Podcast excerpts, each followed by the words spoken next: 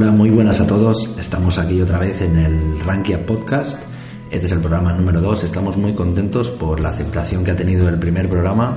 Hemos visto que ha tenido más visitas de las que nos esperábamos y muchas suscripciones desde nuestra página web. Y nada, agradeceros a todos los que, los que nos escucháis. E intentaremos estar con vosotros todas las semanas. Eh, os habla Jenis Benavent y vamos a empezar con el programa número 2.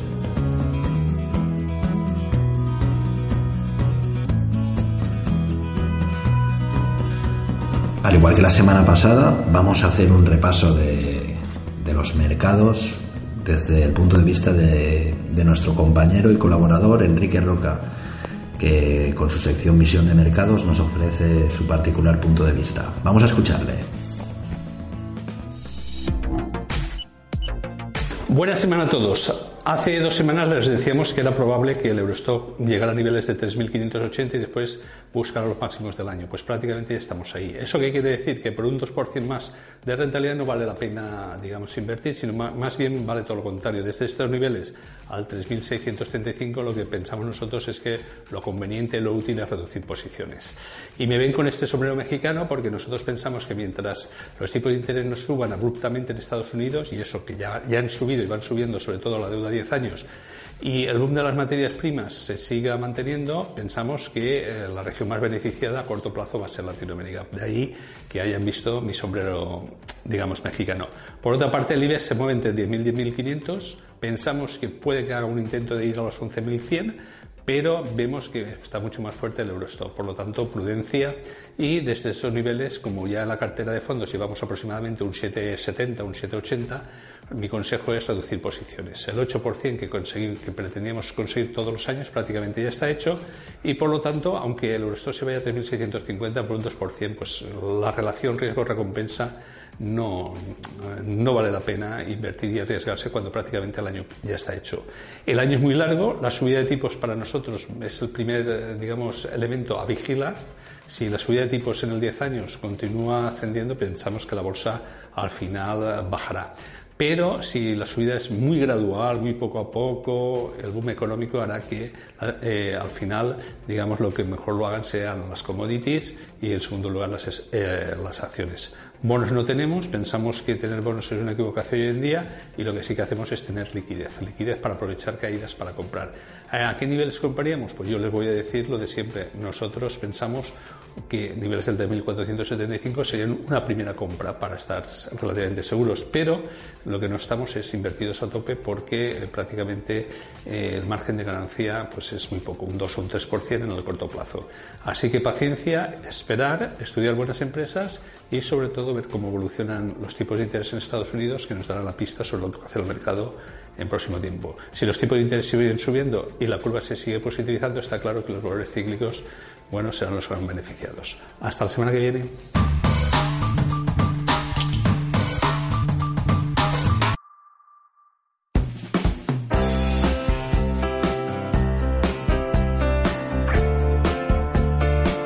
En unos momentos vamos a escuchar las entrevistas que hemos realizado durante esta semana, pero antes recordaros que eh, mañana, día 4, en Castellón tendremos una mesa redonda con Mercedes Azpirot, Pablo Martínez Bernal, Araceli de Frutos Casado, una mesa redonda con gestoras de fondos que, estarán en Castellón. Ellas son Amiral Gestión, Magallanes, Pablo Investors y, bueno, Araceli de, Frutos EAFI.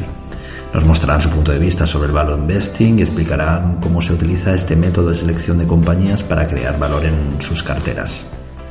Nada, para, para, poder apuntaros a este evento, si queréis asistir, solo tenéis que entrar en la página www.ranque.com y arriba veréis el apartado de eventos para poder inscribiros.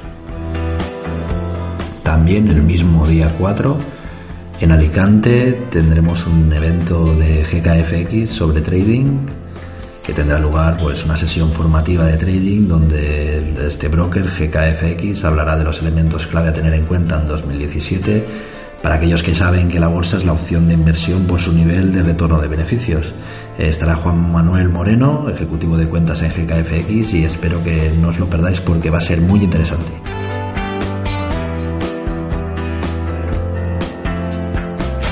Ahora ya sí, vamos a escuchar las entrevistas que tenemos.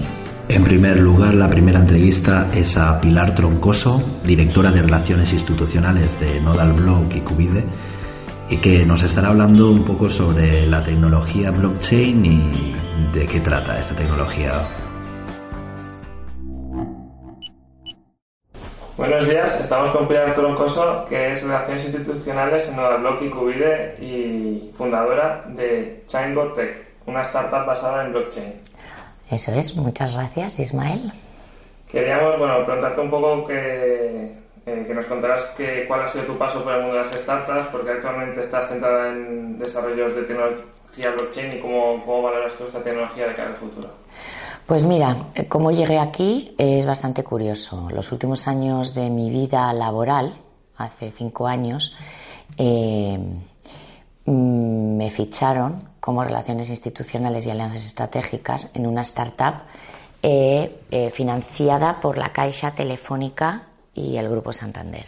Ahí ya me introduje en, un mundo muy digital y desde ahí conocí a, bueno, mm, bueno, como, responsable de relaciones institucionales, pues recibía a mucha gente.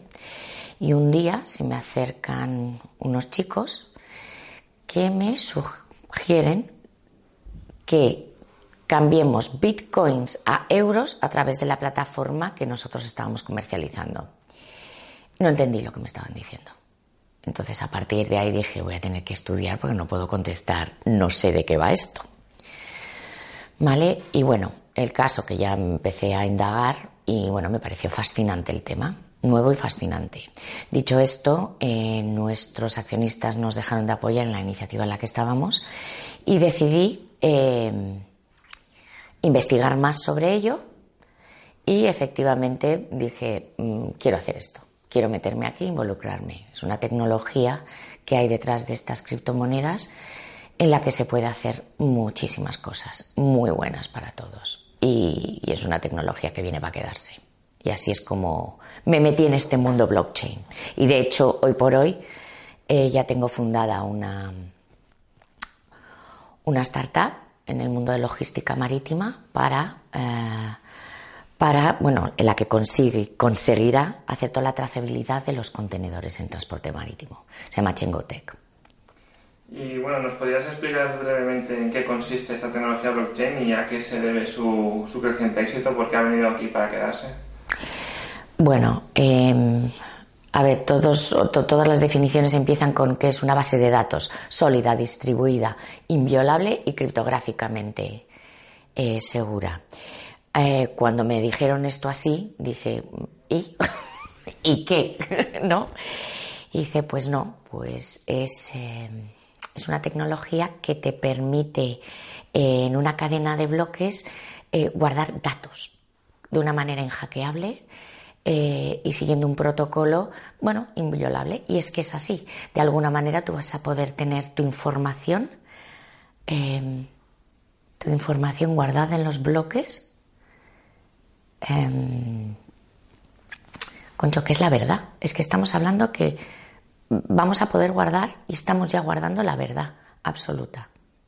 Entonces, bueno, ante semejante paradigma, como quieras llamarlo, mm, pues está, ya está. Es que es así. Y todo lo que se construye, hay tecnologías que tú puedes eh, construir encima de la cadena de blockchain, como son los smart contracts, que eso va a, unificar otras tecnologías que están surgiendo que nos va a hacer la vida muchísimo más fácil. ¿eh? Eh, esta es la parte bonita de este tema, porque como en todas partes, en todas las cosas nuevas que se incorporan al mundo, todo tiene una doble cara. Sí, ¿nos podrías hablar de qué tipo de empresas o entidades están utilizando actualmente esta tecnología blockchain?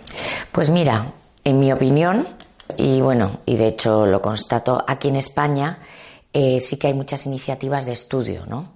De valoraciones de casos de uso, pero como tal, proyectos reales de blockchain, pocos, ¿vale? Eh, hay un proyecto como Nodal Block que esta empresa lo que hace es certifica, ha generado un ID digital, es capaz de montar smart contracts, ha generado la commodity del blockchain, ¿vale? la misma mía de tecnología de, en blockchain del seguimiento de contenedores marítimos también es un caso real de uso. ¿eh? Sí que hay iniciativas financieras eh, en blockchain, pero ya te digo, está todo a nivel laboratorio, dejémoslo ahí, y de análisis de casos de usos para desarrollos. Eh, también decir que casi todas las verticales están estudiando esos modelos. temas de videojuegos, eSports, se están metiendo en toda esta tecnología, health, bueno, es que daros cuenta, en el momento que tú hablas de la verdad absoluta en una segunda capa de Internet, todas las verticales están interesadas en, desarrollar cosas en ello. Sí, se habla mucho de la relación que tiene blockchain con, las criptomonedas. Eh, ¿Nos podrías explicar un poco en qué se basan estas criptomonedas y si hay algún beneficio que aporte a, a los proyectos, a las empresas que las emiten? A ver, eh, el origen de blockchain es Bitcoin, ¿vale? Bitcoin es una criptomoneda, es la primera y al fin y al cabo el blockchain es la tecnología Bitcoin. Criptomoneda, pues hay muchas. Eh, a mi juicio, pues bueno, como inversión fenomenal si quieres, pero bueno, hay que separar las dos cosas. ¿eh? Y poco más puedo decirte de criptomoneda porque porque bueno, es la lotería. ¿Eh? Jamás. Parece que está en un vacío legal, sobre todo el tema de las ICOs.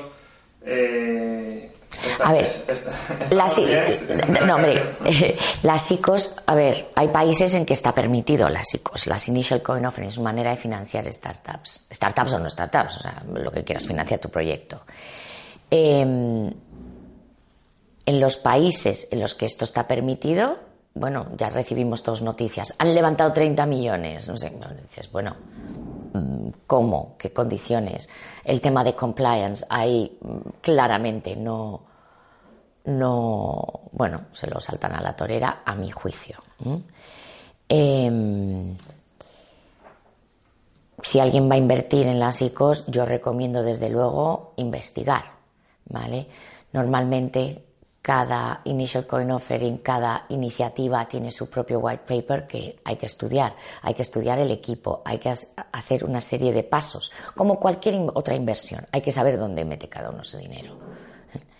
Y con obviamente, la transparencia de ciertas iniciativas deja mucho que desear. Eh, en mi opinión y a mi juicio y en función de mi experiencia. Disculpa. Ya para terminar, nos gustaría saber, pues eso, eh, por qué es importante para la sociedad conocer esta tecnología y si debemos separar los conceptos de criptomoneda y de blockchain y, bueno, un poco cómo, cómo crees tú que se va a desarrollar esto en el futuro. Pues bueno, primero es una tecnología que viene para quedarse, esto no lo vamos a parar. Es así.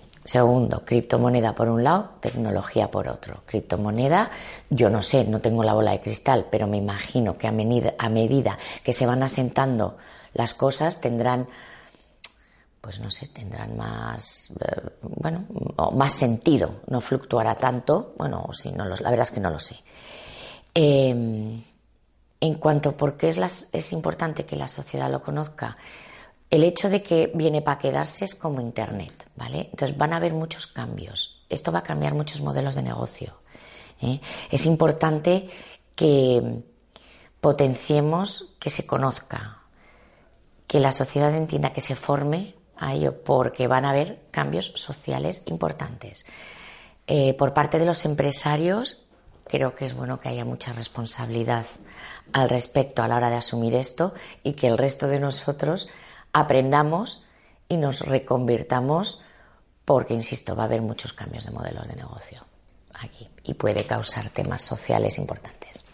Muy bien, pues muchas gracias, Pilar. Ha sido un placer. A vosotros. Gracias.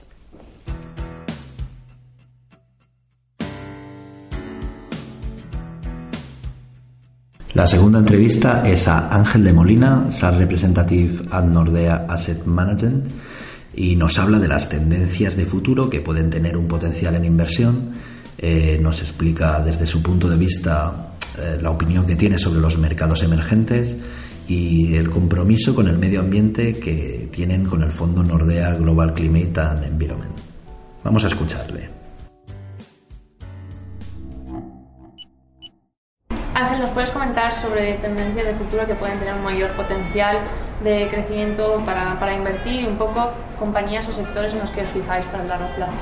Vale, pues eh, desde Nordea siempre recordamos que por nuestro enfoque de multiboutique siempre eh, no tenemos una visión conjunta, sino que las distintas boutiques cada una tiene su opinión pero que en general eh, pensamos que es más importante el perfil del inversor y los riesgos que esté dispuesto a asumir que la propia que el propio mercado en sí. Entonces iríamos desde el inversor, por supuesto, eh, tolerante hacia el nivel de riesgo, dispuesto a asumir menos riesgo, para el cual recomendaríamos nuestra gama de stable equities, que diríamos que son una serie de compañías de un perfil de riesgo bajo que ofrecen rentabilidades interesantes, pero dentro del rango de riesgo menor. Eh, hasta el potencial de los mercados emergentes u otros activos de más riesgo eh, a nivel global, básicamente. ¿Qué opinión tenéis sobre los mercados emergentes y a través de qué fondos de inversión eh, podemos posicionarnos en esta área? Bueno, pues en la misma línea tenemos eh, varios gestores que gestionan eh, renta variable emergente y que son muy positivos. Por ejemplo, nuestro gestor Jory, de, que gestiona varios fondos de mercados emergentes, es bastante positivo en, lo que llamamos la nueva China y en, y, en, India y en determinados sectores que, de innovación que están teniendo lugar inversiones muy importantes, sobre todo en la nueva Nueva China. Como gestora nórdica estáis muy concienciados con la inversión en cuestiones climáticas y medioambientales. Entonces, ¿qué ofrece a un pequeño inversor un fondo como el Nordea Global Climate Environment? Pues se trata de un fondo eh, bastante particular, porque es una temática que es irreversible, el cambio climático. Estamos permanentemente oyendo hablar de nuevas tormentas, de nuevas subidas de temperatura a nivel global, eh, y esto es una tendencia irreversible. No, independientemente de lo que estén haciendo los políticos y si están más de acuerdo o menos de acuerdo, las compañías están permanentemente luchando por ser más eficientes energéticamente. Y eso, además de beneficiar y de mejorar el planeta, se traduce en que económicamente tengan mejores resultados y cualquier inversor en el fondo pueda tener rentabilidades muy interesantes invirtiendo en este tipo de soluciones. ¿Cómo? Pues lo que hacen los gestores es buscar compañías que realmente se benefician de esta tendencia. ¿Cómo? Pues no invirtiendo en una aerolínea que tiene que gastar mucho dinero para tener resultados en muchos años cuando sus aviones consuman menos, sino invertir en las compañías que invierten en la tecnología a día de hoy tienen los beneficios a día de hoy. Con lo cual se traduce en una temática creciente, sostenible y estable en el tiempo, que además ofrece rentabilidades muy interesantes en el tiempo.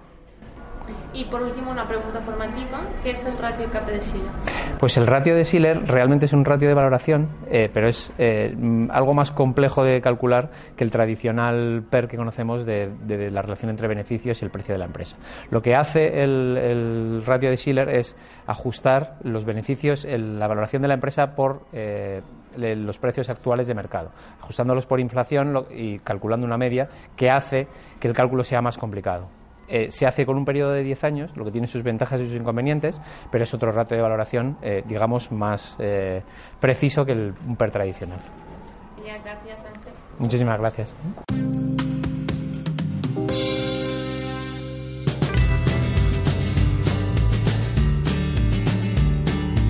La tercera entrevista es a María García de Edmond de Rochille y nos habla de su posicionamiento en renta variable europea, las oportunidades en sectores como el vinícola o el Big Data y también nos explica la estrategia de inversión del fondo Edmond de Rothschild Fund Bond Allocation. Como gestora de fondos francesa, ¿cuál es vuestro posicionamiento en renta variable para los próximos 12 meses? Nuestro posicionamiento es bastante positivo en renta variable general y en renta variable europea en particular. Vemos que en Europa estamos encontrando un crecimiento en torno al 2% y lo más importante es que por primera vez en muchos años vemos que este crecimiento es uniforme en todos los países de la zona euro. Vemos que en los últimos años hemos tenido crisis cada año en uno o dos países, en España, en Italia, eh, en Portugal. Sin embargo, este año parece que todos los países tienen un crecimiento consistente y unísono, que es bastante importante de cara a que este crecimiento sea consistente. Factores que vemos que además pueden soportar este crecimiento, pues es que es un crecimiento doméstico mucho más vinculado a la mejora del crédito, a la mejora del consumo, a la reducción de la tasa de desempleo en los diferentes países, otros factores tipo pues la mejora de los flujos que vienen a la zona euro, a, la mejora de los fundamentales, de los beneficios empresariales, diferentes factores que hacen que apoyemos eh, la renta variable de la zona euro de cara al próximo año. Desde el grupo financiero Edmond de Rothschild apostáis por las oportunidades en Big Data. ¿Cómo se pueden plasmar estas oportunidades en la cartera de inversión? Pues desde el grupo Edmond de Rothschild Asset Management hace ya más de dos años lanzamos un fondo que es Edmond de Rothschild Big Data. Lo que hace este fondo es canalizar todo el crecimiento y el aumento de interés y la demanda por el Big Data a nivel global eh, en un solo producto. Lo que hacemos es, a través de una cartera de equity internacional, invertimos en diferentes sectores, pero en empresas cuyo catalizador sea el Big Data, es decir, empresas que forman parte de toda la cadena de montaje, desde infraestructura hasta empresas que hacen la analítica de este tipo de compañías, hasta empresas que ponen en valor el Big Data o lo incorporan a su modelo de negocio para hacerlo más eficiente. Un fondo base para la cartera de un inversor conservador podría ser Edmond de Rothschild Fund Bond Allocation. ¿Cuál es la estrategia de inversión de este fondo eh, de renta fija flexible? Pues como eh, bien dices, es un fondo de renta fija flexible cuya base es eh, una cartera diversificada, es una cartera dinámica y flexible. Lo que hacemos es delegar en un equipo de gestión especialista en asset allocation la gestión en los diferentes tipos de activos de renta fija, puesto que invierte tanto en deuda pública, privada, en los diferentes grados de calidad de inversión, desde investment grade high yield deuda emergente, convertible, de una manera muy dinámica, de tal manera que podemos movernos de un tipo de activo a otro eh, dependiendo de las condiciones de mercado. También hacemos una gestión muy activa de la duración de la cartera desde más 8 a menos 2 con la idea de que podamos dar un retorno positivo en cualquier entorno de mercado. Y finalizamos la entrevista con una pregunta formativa para el inversor. ¿Qué es el VAR en un fondo de inversión? Pues el VAR es una medida de riesgo. Eh, cosa, es, eh, procede del acrónico de Value at Risk, de, la palabra inglesa que es valor en riesgo, y no es más que una medida de riesgo que te pone en valor cuál es la pérdida máxima que puedes tener en tu cartera en un momento determinado. El periodo de tiempo, pues normalmente puede ser un día, un mes, un año, y con una probabilidad, puesto que no deja de ser una medida estadística que va pues desde el 90 al 99%. Volviendo a la pregunta anterior que hablamos de Bond Allocation, pues para que, para que lo veáis más claro, en el caso de Edmond de Rothschild Bond Allocation hacemos una gestión del riesgo del bar de cartera de 1,6, es decir, tenemos en cuenta a la hora de gestionar nuestra cartera que en condiciones normales de mercado con un 99% de probabilidad la pérdida máxima que va a tener ese fondo durante un día sea un 1,6% gracias, Gracias a ti.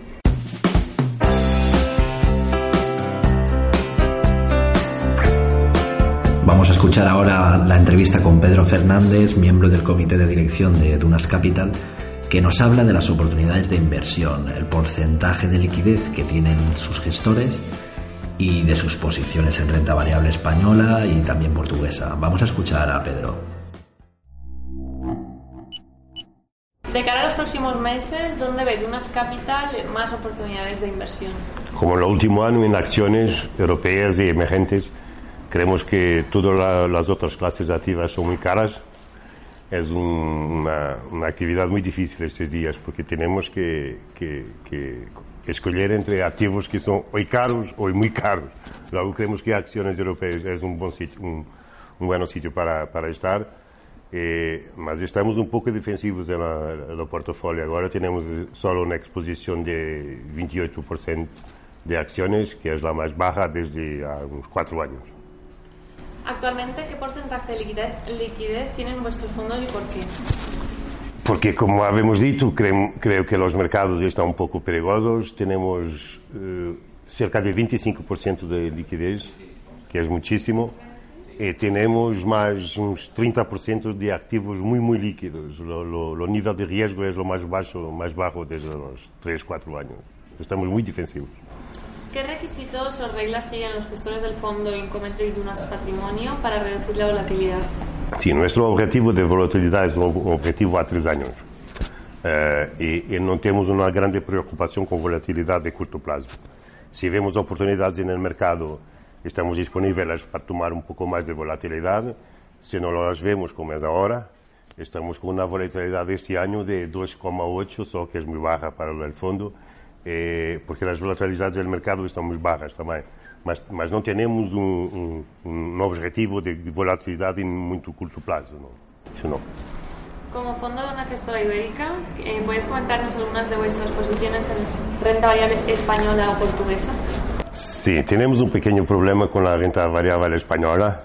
Eh, lo, la, bolsa, la bolsa española ha subido muchísimo este año. Tenemos dos compañías que, que no están indo nada bien. No tenemos en portfolio la, la, la, que es Inditex y, y, Telefónica. Las otras compañías, las mayores, los bancos, eh, han subido mucho. De, de cualquier forma, no, nos gusta Santander en España, y Banco Comercial Portugués en Portugal. Banco Comercial Portugués es la mayor posición del fondo. Y creo que es una historia de, reorganización y creemos que los próximos años van a ser muy buenos. Y por último, una pregunta formativa. ¿Cómo un inversor puede analizar eh, si realmente el fondo es activo? Sí, depende. Si es un fondo con benchmark, tú, puedes seguir si tiene un, un track record grande, un, un, tracking error grande o, o, o, no. Si, cuál es la rotación de la, del portfolio. Nuestros portfolios no tienen benchmark, mas, mas es un tema porque hay muy, muy fondos que, son, que están siendo comercializados como fondos activos y que son casi pasivos. Eh, creemos que los fondos pasivos van a ser un problema en los próximos años, porque creo há muito, muita, muitos volumes sobre gestión que creo que pueden salir a la primera crisis de, bol, de, de, de bolsa y, y, y como tal. E, mas mas é um é um tema que é muito importante porque mu, muitos fundos não são se, se, dizem que são ativos e são quase passivos e te cobram comissões como como gestão de ativa. Eh, mas creio que a, rotação da carteira tracking error e, e desvios face aos benchmarks quando há benchmarks. Perfecto, gracias Pedro. De nada, muchas gracias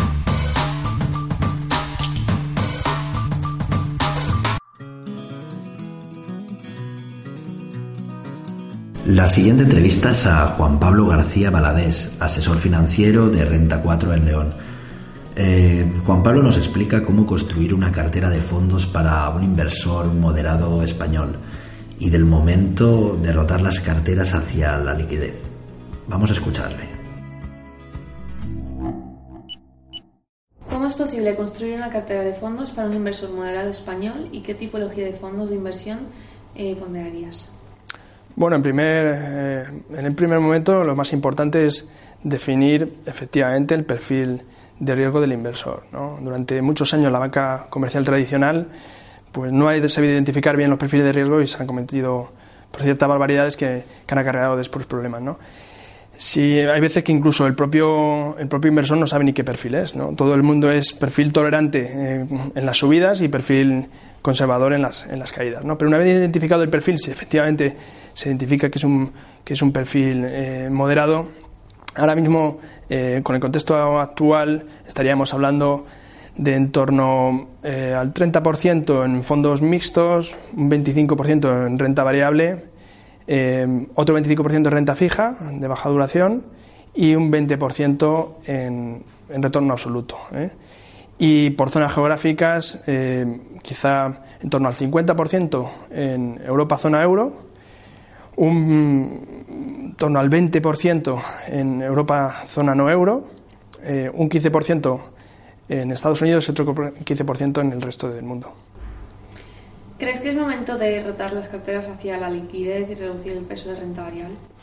Yo creo que ahora, que, que de momento no ha llegado el, el momento de, de reducir eh, ponderación, ¿no? sobre todo según qué zona geográfica. ¿no? Si estamos hablando de Europa, precisamente creo que habría que aprovechar estas caídas que hemos tenido desde abril hasta ahora para eh, sobreponderar la renta variable europea. Desde tu punto de vista, ¿cuál es el nivel de educación financiera de los españoles frente a nuestros vecinos en Europa? Bueno, habría que, que, distinguir entre la Europa del Norte, ¿no? que quizás estén con más más costumbre, ¿no? O, más idea financiera, eh, más, tradición, más tradición. Y después lo que son los países del arco mediterráneo, la zona sur, ¿no? en la que estamos, que sí que es cierto que somos igual más conservadores, todavía no, no estamos tan especializados en ciertos productos. En el caso concreto de España es, eh, tenemos quizá por, por, por costumbre, ¿no? un poco de, de bagaje cultural somos más conservadores y durante muchos años la gente ha invertido en, depósitos, ¿no? Eh, a partir de la reducción de los, de los tipos a tipos tan bajos, la gente sí que ha, ido buscando alternativas a, las imposiciones de plazo fijo eh, hacia los fondos de inversión. ¿no? Y sí que hemos notado que eh, desde unos años a esta parte la cultura financiera de España pues, ha aumentado exponencialmente. Y por último, una pregunta formativa. ¿Qué ratios se deberían analizar a la hora de elegir un fondo de inversión? Bueno, ratios hay innumerables ratios y, habría que fijarse en cada uno de ellos un poco eh, con la idea de, qué perfil de inversor tiene eh, el cliente o el horizonte temporal, ¿no? Eh, pero bueno, si tuviese que destacar alguno, la mayoría de la gente se, fija en, en, rentabilidad y en volatilidad. Pero luego a largo plazo pues también son muy útiles otros ratios que habría que tener en cuenta, como los percentiles con respecto a la categoría de, cada fondo, el ratio SARP eh, para el tema de riesgo y después a lo mejor un alfa en, lo que son gestión de, fondos activa y la beta en una cartera de fondos ya más global. Juan Pablo.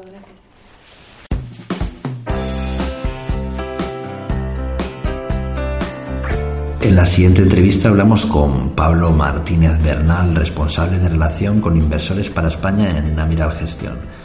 Eh, nos explica los atributos que definen el value investing, el del proceso que sigue Amiral Gestión desde que, desde que detectan una oportunidad hasta que la incorporan dentro de su cartera y también nos habla del fondo Sextampea y el porcentaje de inversión que tienen en renta variable. Define en cuatro atributos el value investing o inversión en valor. Pues yo destacaría sentido común, paciencia, pensamiento independiente y círculo de competencia. El sentido común yo creo que es el, pilar fundamental de, la inversión en valor. Hay que hacer, eh, no hay que hacer tonterías, hay que intentar en la medida de lo posible tener pues un pensamiento racional. En, segundo lugar, la paciencia, lógicamente, eh, la escuela de valor en lo que consiste es en intentar comprar activos muy infravalorados y esperar a que el mercado reconozca ese valor oculto que, un inversor ha, descubierto. Eh, y lógicamente eso en muchas ocasiones requiere de, tiempo, con lo cual hay que tener paciencia. El tercer punto, el pensamiento independiente, es fundamental que todos los inversores que aplican la filosofía de inversión value pues piensen por sí mismos, eh, se alejen un poco de cuál es el consenso de mercado e intenten en la medida de lo posible pues buscar eh, ideas de inversión que, bueno, pues que bajo su punto de vista y su criterio presentan una valoración muy atractiva. Y por último, el concepto de círculo de competencia que siempre Warren Buffett eh, recuerda, básicamente consiste en intentar no salirte ahí eh, de, tus zonas, por así decirlo, de competencia donde tienes un conocimiento superior al grueso del mercado. En la medida gestión, ¿cuál es el proceso y el tiempo medio desde que se detecta una oportunidad en una compañía hasta que se incorpora a la cartera? Pues con respecto al proceso de inversión consta de, cuatro fases. En primer lugar, la originación de las ideas. Eh, intentamos en la medida de lo posible que, que la originación de dónde proceden las ideas de inversión que acabamos incorporando en las carteras, pues sea de, lo más diverso posible, desde hablar con otros inversores que siguen nuestra misma filosofía de inversión, hasta bueno, pues conferencias a las que acudimos habitualmente, leer lógicamente todos los días la, prensa económica y en muchas ocasiones cuando estamos reunidos con, el, el, equipo gestor de una compañía que a lo mejor estamos analizando, haciendo preguntas sobre todo su entorno, acaban saliendo otros nombres que a lo mejor pueden acabar siendo ideas la segunda parte, pues básicamente consta del análisis eh, cualitativo y cuantitativo de la, de la, compañía. Desde el año 2010 implementamos un checklist cualitativo en donde intentamos pues, buscar las, eh, las compañías de mejor calidad y asignamos una nota de calidad a, a, cada uno de los 24 aspectos en los que nos fijamos. Y ya la última parte sería eh, la presentación de la tesis de inversión que dentro de Amiral Gestión, en donde utilizamos la eh, gestión a través de subcarteras, pues es una parte muy importante del proceso. Todos los gestores, antes de tomar una decisión dentro de su subcartera, en donde tienen total independencia, tienen que compartir la tesis y esperar el feedback del resto del equipo. En vuestro fondo de inversión Sextanteo, ¿qué porcentaje de inversión donéis en renta variable francesa? Eh, en española también nos gustaría saber y eh, nos gustaría que nos dieras algún ejemplo de compañía. Con respecto a la, exposición de la, de la renta variable francesa, pues ha evolucionado desde un 76% que tenía el fondo en agosto del año 2014 a en agosto de 2017, tres años después, se ha reducido a un 53%, con lo cual nosotros pues pensamos que, el expertise del equipo gestor cada vez es más europeo y es menos, menos francés. Eh, además se añade el hecho de que la renta variable francesa pues, ha tenido un comportamiento muy bueno, con lo cual es necesario buscar ideas eh, más allá de, Francia. Y con respecto a la exposición a renta variable española, pues sí que es cierto que es bastante pequeña, eh, no es superior que yo sepa al 5%. Eh, fundamentalmente tenemos inversiones en, en, Día, en Barón de Ley y en Cementos Molins, que es una compañía muy pequeña cotizada en Barcelona. Y con respecto a tu última pregunta, recientemente hemos invertido en Vivendi, que es actualmente la segunda posición de, Sextampea. Es una compañía que solo su participación en Universal Media Group está actualmente valorada en el entorno de los 30.000 millones de, euros, cuando la compañía capitaliza en, alrededor de los 26.000 millones. Con lo cual, con los otros activos, si uno hace la suma de las partes, también tienen posiciones en, en Telecom Italia, tienen una parte significativa en negocio de videojuegos y tienen Canal Plus, pues nosotros pensamos que la suma de todos esos activos es bastante atractiva y sobre todo en la parte de música, pues después de más de 15 años de una industria bastante deprimida, pues empezamos a ver el crecimiento. Pues nada, pregunta formativa para acabar. Ratio de sí. Pues el PER de Schiller, o CAPE, que viene de las siglas en inglés de Cyclically Adjusted Price Earnings, eh, básicamente es un ratio de valoración bursátil desarrollado por el Premio Nobel de Economía Robert Schiller, eh, ganador del premio en el año 2013, y lo que hace es, en vez de tener en cuenta un PER normalizado de, un mercado bursátil, pues como puede ser del Eurostox o del S&P 500, lo que tiene en cuenta son los beneficios de 10 años ajustados a la, a la inflación. Eso lo que permite pues, es normalizar eh, los beneficios ajustándolos al, momento del ciclo económico en el que se encuentre la, la economía. Eh, nosotros pensamos que es una herramienta bastante interesante para saber cuál es un poco el termómetro del, del mercado. Eh, la media histórica del PER de Schiller, la bolsa norteamericana, es 16,5 veces, lo cual implica una rentabilidad del entorno del, del 6%. En la medida de lo posible, pues hay que intentar sobreponderar renta variable pues cuando el, el PER de Schiller es, eh, está por debajo de ese 16,5 eh, veces y eh, estar bastante infraponderado cuando está por encima, como es el caso del momento actual, en donde Sextant Grand Large, nuestro fondo mixto flexible, tiene una exposición a renta variable del 30%.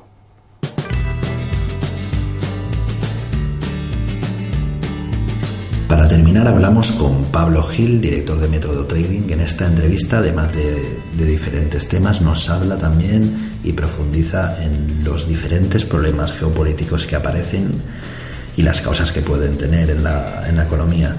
Estos problemas pueden ser el Brexit y las últimas negociaciones, además del conflicto que se está viendo entre Trump y Corea del Norte y la situación en Cataluña. Vamos a escuchar a Pablo.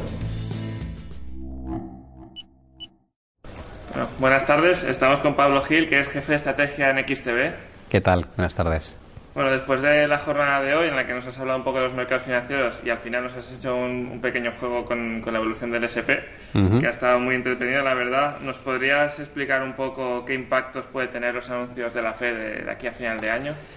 Bueno, yo creo que las últimas eh, reuniones de la Fed ha ido haciendo hincapié en que van a subir los tipos de interés una vez más, como pronosticaban a principios de 2017, será probablemente 0,25 en diciembre y por fin han dado fecha de inicio a la reducción del balance eh, a partir del mes que viene, es decir, de octubre.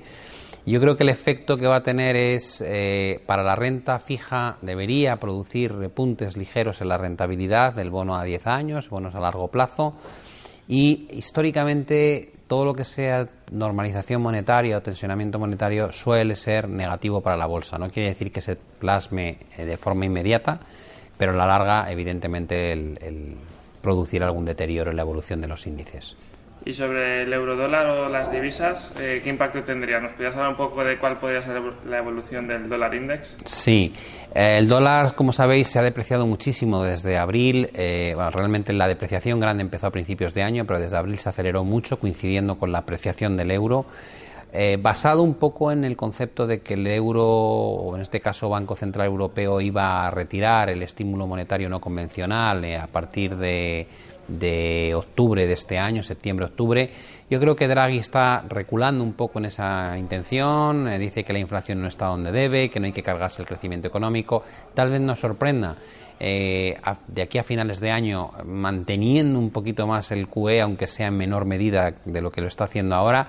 Eso pillaría desprevenido a muchos inversores, el euro tendería a depreciarse y por el otro lado la realidad es que la Reserva Federal está subiendo los tipos probablemente en diciembre una vez más, anunciando el recorte del QE o lo que tienen comprado en balance, todo apunta a que el euro dólar debería tender a la baja y no al alza.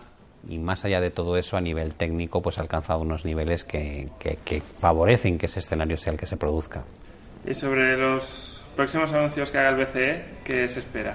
Yo creo que, bueno, se comprometió en octubre a intentar dar una detalles sobre qué va a hacer con el QE eh, pero también dijo que no esperaban que la inflación fuese realmente a repuntar durante los próximos meses, dijo que a corto plazo no veían ese efecto. Si es así, va a tener pocas, pocas novedades que, desentrañar de cara a octubre y poder desvelar qué va a pasar con el QE. Lo cual me lleva a inclinarme más hacia la idea de que no quiera eh, darlo por concluido definitivamente, sino prolongarlo un poquito más y eso debería favorecer que el euro se vuelva a debilitar de forma generalizada. Llevo muchos años, eh, desde que estudiaba en la universidad, que son no hace tantos, pero llevo muchos años eh, escuchando, también de parte de profesores, eh, estudié economía, que nos dicen que hay una burbuja en, la renta fija. con todo el escenario macro que se viene, hay una burbuja en renta fija, puede ser la posibilidad de que pinche. Digamos que la renta fija, más que una burbuja, que podríamos decir que a lo mejor si la hay, lo que hay realmente es una manipulación de la renta fija. En el momento en que los bancos centrales alcanzan tipos al 0% y la política monetaria convencional ya no se puede seguir aplicando, tienen que inventarse algo, inventan los QEs o quantitative easing y eso les permite comprar en el mercado de bonos con el fin de bajar la rentabilidad o el coste del dinero a largo plazo en el momento en que se convierten en jugadores en el mercado de bonos, pues ya no es una compra-venta entre inversores o instituciones, sino que se convierte en, un jugador que tiene una máquina de crear dinero que decide gastar buena parte de ese dinero comprando bonos soberanos para financiar y bajar el coste de, de la financiación a largo plazo y que las economías puedan recuperar el ritmo de crecimiento que tenían antes. Entonces, están manipulados, sin duda alguna, en Japón, eh, el sitio que más, en Europa, en Estados Unidos lo ha estado durante mucho tiempo y no hay visos de que eso vaya a cambiar, yo creo, durante un tiempo. Eh, ahora puede ser que Estados Unidos lo retire, que Europa se plantee también pararlo en los próximos meses, pero tan pronto haya una debilidad económica y volvamos a un entorno de riesgo de recesión, no va a quedar más remedio que volver a implementar este tipo de políticas. Y luego, ya para finalizar, tenemos algunos elementos eh, geopolíticos que están pues generando un poquito de incertidumbre y de tensión en algunos momentos puntuales en los mercados.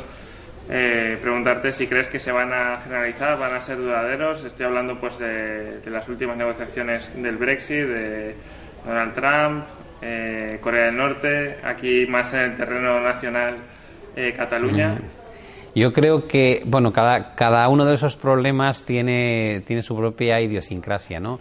Eh, el tema de Corea del Norte, pues ya sabéis que toda la comunidad internacional está llevando a cabo sanciones eh, por valor de más de mil millones contra Corea, restringiendo todo el tema de exportaciones, eh, tema de, de mm, se están confiscando activos de dirigentes, bueno, hay un movimiento muy fuerte pero eso no está evitando que el régimen de Pyongyang pues siga haciendo pruebas de lanzamiento de misiles.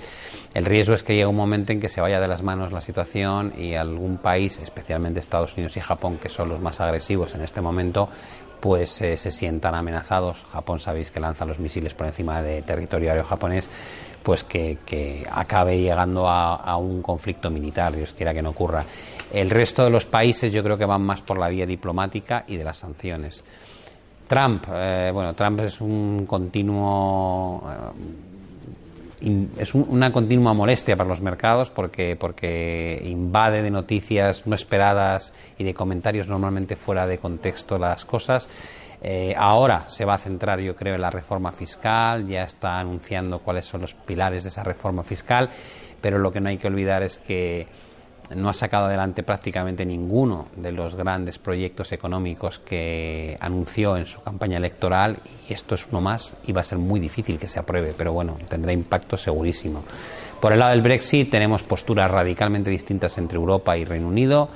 En la última comparecencia en Florencia de Theresa May hablaba de pagar 20.000 millones, cuando en Europa le dicen que la factura por dejar eh, la Unión Europea ronda entre los 60 y los 100.000. Eh, quiere mantener parte de los privilegios de la libre rotación de capitales, eh, personas y servicios, y en Europa le dicen que todo va unido. yo creo que hay una diferencia de, de calendarios tremenda, ¿no? En Europa quieren que se marchen y luego negociar los acuerdos, ellos quieren hacerlo simultáneamente. Personalmente creo que va a durar esto dos años y ya veremos incluso si no se prolonga más. Eh, habrá que ir viendo lo que vaya sucediendo.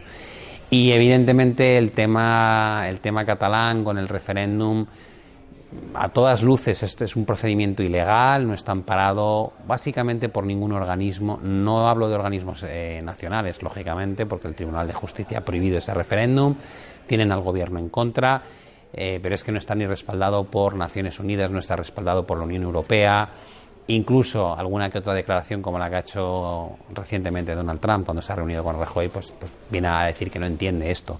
A mí, independientemente de las razones políticas, creo que las razones económicas son tan brutales y de tanto peso que no termino de entender cómo eh, se le da eh, la probabilidad a Cataluña de llevar el proceso como lo está llevando. Eh, tendría un efecto devastador a nivel económico para toda la nación, pero especialmente para Cataluña, ¿no? Entonces eh, creo que las cosas hay que hacerlas por la vía, la vía legal y si de verdad quieren llevar a cabo este tipo, este tipo de votaciones lo que tendrían que es conseguir, como hicieron los escoceses, que sea legal ese referéndum a base de negociar las condiciones de cómo hay que hacerlo. ¿no? Muy bien, pues muchísimas gracias Pablo. De nada, un placer.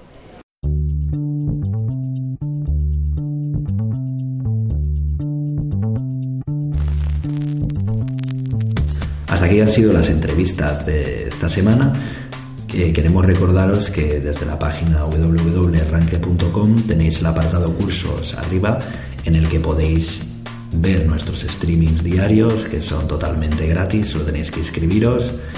Y esta semana, por ejemplo, tenemos el día 4, tenemos varios, uno a las 5 en el que estará Bayern Hall, los gestores de Bayern Hall analizarán los valores de renta variable en sus carteras comentando cuáles son las características y las tesis de inversión detrás de las mismas. Eh, a las 7 del mismo día, el día 4, tenemos un webinar de Value Investing que se titula Claves sobre la inversión en valor. En esta conferencia online con uno de los gestores Value más reconocidos de España, Beltrán de la Lastra, director de inversiones de Bestinver, eh, nos explicará cuál es el método y los criterios de selección de compañías seguidos por los gestores y cuál es la cartera actual de sus fondos de inversión. El mismo día 4 a las 7 y media tenemos un seminario web gratuito en el que Miguel Ángel Rodríguez nos hablará sobre el futuro del oro, cómo afectará este movimiento a las divisas y a las bolsas y además se analizará el resto de activos con especial hincapié en los que tienen mayor recorrido en el corto plazo. El día 5 a las 5 de la tarde eh, tenemos un webinar con Fran Brenes, trader independiente, que nos introducirá diversas estrategias de trading con indicadores técnicos y hará especial hincapié en el indicador GBI. También indicaros que podéis apuntaros al programa de formación integral en mercados financieros por Cárpatos, que es un máster que nace con la intención de ofrecer un programa absolutamente enfocado a la inversión práctica y profesional, con un nivel de satisfacción muy alto por parte de los alumnos que ya lo han cursado. Eh, lo anunciamos porque ya quedan solo las últimas 10 plazas. Podéis apuntaros también desde el apartado de cursos, lo veréis Muchas gracias por escucharnos y hasta la semana que viene.